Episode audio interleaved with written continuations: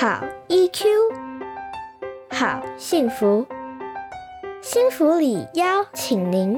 一起 Q 幸福。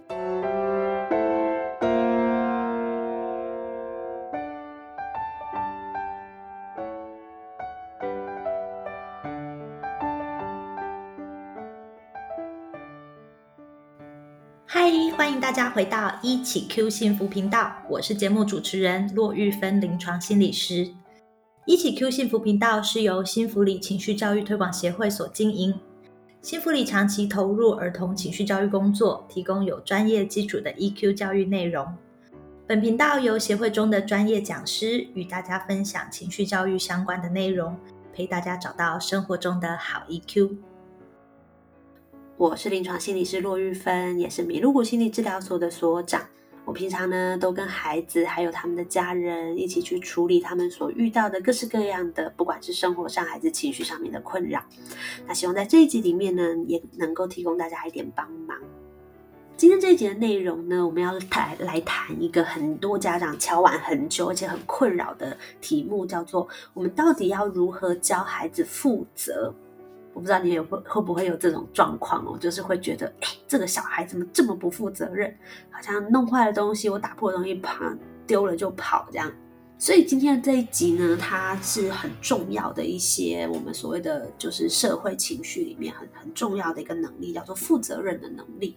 这个东西呢，会帮助孩子未来在团体里面，还有在社会上面，他能够跟别人互动的好，然后能够在社会上能够有比较友善的一些人际的关系的发展。所以它其实是一个很重要的能力，只是会有很多的大人不知道说我们到底要怎么样子培养孩子开始具备。这样的能力，所以首先我想要问大家一件事情，我不知道对于大家来说，作为大人的我们，所谓的负责到底是什么意思？我们希望一个孩子负责任，那我们对他的期待到底是什么？这个是一个很重要的问题，因为很多时候，如果我们自己大人没有想清楚的时候，我们会觉得，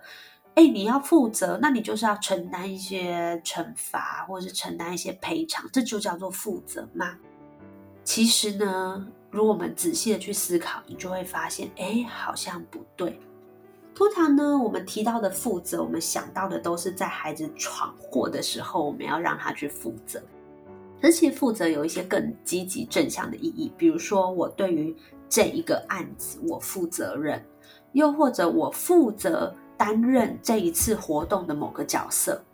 所以那个负责更像是我理解我自己的任务是什么，理解我的期待，以及我对自己会有一些期待跟计划，这个是更积极的负责任的概念。那其实呢，我们大人的大部分的困难在于，孩子好像不太有意愿去承担这样子的责任。其实这就是关键，就是在于到底过往他在负责一些事情，但是闯祸了的时候，大人怎么应应？如果今天孩子在负责一些事情，那个事情可以小到，比如说他把一碗汤从厨房端到桌面上，这也是一种负责。结果他把汤洒出来了，打翻了，或是绊了一下摔破了，这时候大人如何去回应孩子？哎，这就会影响到孩子对负责的概念。所以我们就来想一想，我们到底希望一个负责任的孩子，比如说今天在汤洒出来的时候，他要怎么面对，或是怎么处理？我们会觉得他是一个负责任的人。我们第一个反应可能是责备孩子，你怎么这么不小心？我们先暂时把这个部分放下来。你想象一下，如果是自己把汤洒了，你会怎么做呢？对呀，我们也许会懊恼自己怎么这么粗心，哎呀，我怎么笨手笨脚，哎呦，我刚刚怎么分心了？但我们会赶快把碎片捡起来，赶快拿出抹布，把地上的东西泼出来的地方擦一擦。那也许呢，我们再回过头再去捞一碗新的，重新摆回桌上。当我们完成这个过程的时候，哎，你就会觉得，哎，我已经把我刚刚的过错已经处理好了，这就是一个完整的负责任的表现。所以呢，我们就要来想，我们要教会孩子负责，就是让他知道说，哦，只要闯祸了，你只要知道要怎么善后、修复跟处理好该处理的事情。孩子只要知道说，原来负责任只是这样，他就不会去害怕承担下一次的责任，也就是他下一次就不会害怕说，哦，我要再一次的端汤出来。想想看哦，如果我们每一次负责煮饭的时候，负责上菜的时候，一有一些出错，又有一些瑕疵，就被大大的责备，是不是？对于我们下一次要再进厨房或是要再帮忙，就会有很多的抗拒呢？其实孩子也是这样的。所以呢，我们就只要想，每一次孩子如果有一些承担一些责任的时候，我们只要让他知道出了错，我们就是好好的处理就好了，没有关系，我们是有办法可以修复他的，其实就可以。但是这时候就很多人就会讲说，啊，可是这样孩子就是不要不进啦。如果说每次出错了打翻了，他都随随便便，那怎么办？那他就不会变成一个负责任的人，每次都觉得我青菜折的喝。我不知道对大家来说，你想把一件事情做好的动力是什么？通常我们会想要把一件事情做好，最强大的动力来自于这件事情是我觉得我做了是喜欢的，或是我有成就感的，我能够把它做的做好的，或是我做完之后这件事情是对我所在乎的人来说是重要的。对我们人来说。会想要去把一件事情做好，其实内在的更多的动力来自于这些。因此，我们要对人性有多一点的信心，也就是所有的人如果可以做好的话，不会有人故意去把事情做糟糕，不管是大人还是孩子，其实都是这样。也许你会说，我身边会有一些没有公德心的人，他们就是没有要顾及到别人，没有要负责任啊。是的，因为对他来说，他就是没有把其他人放在他所在乎的对象这样的范围里面，所以他才会做出这样的行为。所以，如果我们不希望孩子是一个没有办法负责，又或者是在做这些事情的时候不考虑到别人的人，那其实我们要教会孩子的负责，就是把别人的感受跟权益。纳入自己在乎的范围之中，这个其实才是我们真正要教给孩子的负责。也因此呢，当孩子决定要做一件事情的同时，我们可以带着他去思考，他的这个决策影响的范围是什么。今天他决定把垃圾乱丢在地上，他可能会带来什么样子的影响？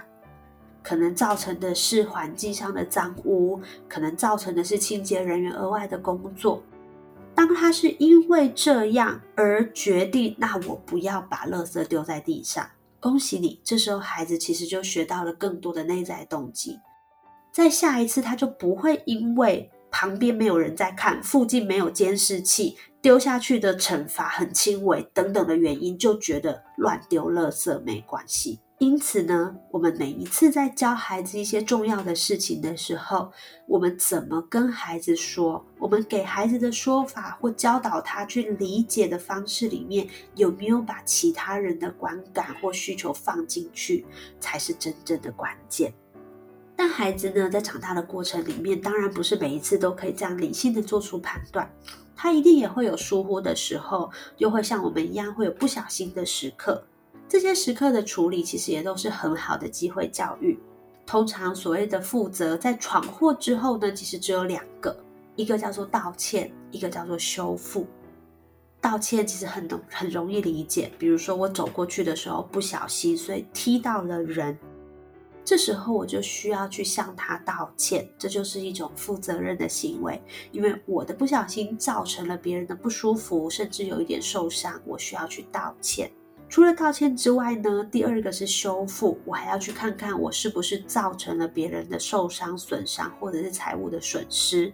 如果有的话，我需要去弥补，或者是修补，或者是我因为做了这件事情造成了别人的不舒服，我们关系之间的影响，我需要去处理这个我们之间关系的修复。所以，其实负责任呢，他要做的。积极意义在于我们有没有把别人的需求跟别人的权益放进去。如果有，这就是一种负责。那如果我们不小心出错了，我们怎么样去修复我们所造成的错误？还有我们怎么去道歉？那这个其实就是在闯祸时候的负责人，这是两个不太一样的面向哦。所以讲到这边，大家就可以理解为什么惩罚其实无法让孩子学会负责。其实惩罚。只会让孩子学会，要么就是恐惧，我很害怕我下一次又出错会带来惩罚，那我下一次就是不要承担责任好了。孩子会变得比较逃避一些他需要负责的事情。所以你会发现孩子变得越来越被动，好像只有规定他一定要干嘛的时候，他才会心不甘情不愿的去做，不太有那种主动想要去承担一些不管是家事还是学校里面的事情等等。为什么？因为在他的经验里面就是多做多错，每一次的犯错带来的那些责备或是惩罚让我好不舒服，所以我不要再去承担更多可能会让我犯错的事情了。这是好可惜的事情，因为大家都知道，当你去承担、去做更多事情的时候，其实有最多收获跟学习的就是自己啊。但其实我们刚刚讨论的都是，当我这一次的责任或这一次的犯错出现了，我要怎么去处理？可是其实大家知道吗？下一次是比这一次更重要的哦。也就是说呢，我通常像我们家小朋友，他如果做了一些事情，然后是不理想的或是不对的。除了在这一次的道歉跟修复之外，我一定还会再跟他讨论的事情是：那我们下一次要怎么样才可以避免再发生？因为呢，这一次处理完之后，那那下一次呢？我希望孩子在这样的经验里面，他学到的能力是他在未来的生活里可以继续用上的。所以呢，我一定会跟他一起去讨论说，那下一次我们要怎么做，我们才可以避免掉这次的状况，又或者我们可以更进步，做得更好，更贴近自己想要达成的目标或方向。所以呢，会有三件要做的事情。第一件事情是复盘，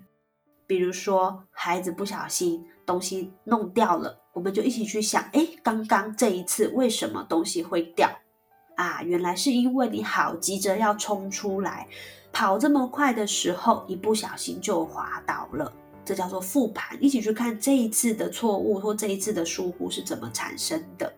又或者是孩子可能是说，哦，因为我想要帮忙他，可是呢，那个东西太重了。于是我们就知道，哦，你想帮忙，你的出发点很棒，可是呢，你没有估计好自己可以负荷的那个重量，所以也许下一次我们就要去想想看，虽然可以帮忙，但这个重量太重了，我们也许去选一个轻一点的，啊，这就是复盘。第二个步骤叫做心得，心得就是呢。我们邀请孩子一起去想哦，那下一次你觉得你会想要怎么试，或你想要怎么做？这个我通常会邀请孩子自己说。我会说，哎，那下一次你觉得可以怎么样？可以帮自己比较不会再跟这一次一样。所以会邀请孩子去想想看。所以当我们前面有跟他讨论到说，哎，这一次是怎么发生了之后，孩子其实通常很快自己可以讲出来。比如他可能就会说，哦，那我下一次就慢慢走。或是哦，那我下一次就找人一起帮忙。我下一次呢，就先看好之后再拿。类似这样，孩子很快就可以产出哦。那原来我下一次可以怎么做？有些人说，小孩才不要。我每次问他说，那你下一次有学到下一次要怎么样了吗？小孩都说不知道，或者是都不回答。其实这个关键在于。我们跟孩子去做这个讨论的时候，我们所秉持的态度跟目的是什么？孩子都很敏感的，他可以觉察得到，你到底是要来检讨我，还是要来陪我一起长出更棒的能力，更为进步。所以，如果我们的态度呢，并不是一个责备、就责，然后而是一个我陪伴你一起找出怎么样更进步这样子的态度的时候，孩子通常是乐意的。那如果你说孩子我已经很很诚恳，然后很温和了，可是孩子他还是不愿意，那没有关系。我通常会跟孩子说，没关系，但这件事情好重要。那等你觉得可以讨论的时候，我们再来讨论。所以我会让孩子知道，说我尊重他的感觉，我知道他现在可能还没准备好，可是因为这件事情很重要，所以我们还是必须讨论。只是也许我们过一阵子再来讨论，可能是明天，可能是今天晚一点之类的。最后一个步骤叫做练习。也就是当我们知道了之后呢，当我们也想好了该怎么做之后，我们一定要有一些实战的机会。所以呢，比如说孩子是拿东西的时候不小心，那也许下一次吃饭时间，我就会再邀请他说：“诶，那今天你再来当我的小帮手，再帮忙把菜端到桌上吧。”所以给孩子一个机会练习，去把他想过的那个想要执行的计划跟调整再做一次。这时候。如果孩子成功了，他就会非常有成就感。而我们也顺利的让孩子在这样的事情里面学会了新的能力，更为进步，这不就是我们最希望的结果吗？安排练习的机会当然有一点小小的诀窍，第一个就是不要跟上一次的事情隔太远，因为隔太远的时候，孩子的记忆力早就过了，就忘了这样，所以可能是一两天内，又或者甚至在那个当下，如果可以的话，你也可以邀请孩子再做一次，那也很好。所以就是隔不要太远。那再来就是你不着痕迹的，千万不是说你上次做的很差，你这次再来给我做一次看看，不是用这种方式，而是用这种邀请，然后创造机会给孩子，这对孩子来说，那个学习的成效才是更好的。有的时候我们大人自己会有一个纠结，是说如果孩子都没有受到惩罚，他会不会记得？其实我们从自己成长的经验，或是我们自己出社会之后学习的经验里面，你可以理解到一件事情：很多时候，当主管在我们犯错之后，愿意再给我们一次机会，或愿意好好的跟我们讨论，我们在那个过程里面的学习，跟我下一次想把事情做好的那个动机，其实是更强烈的。如果今天我们在职场上出了错，而主管劈头就是一顿骂的时候，我们其实会把所有的心力放在我怎么去平衡那个被骂之后受伤的自尊，我反而没有办法去思考我下一次要怎么把事情做好，所以反而错失了一次很重要而且很好的学习机会。当我们自己有这样的经验之后，我们回过头去看孩子的学习，我们就更知道说可以帮孩子创造怎么样子的学习环境跟氛围。希望大家喜欢今天的分享。到底要怎么样子教孩子负责，是一个很重要但是也很大的议题。如果你对这个议题还有其他的兴趣或者是其他的疑问的话，欢迎在台湾幸福里情绪教育推广协会的粉丝专业找到这一集的贴文，在底下留言给我们。我们就会在后面的集数里面挑出来回应你哦。谢谢大家今天的参与，我们下次见，拜拜。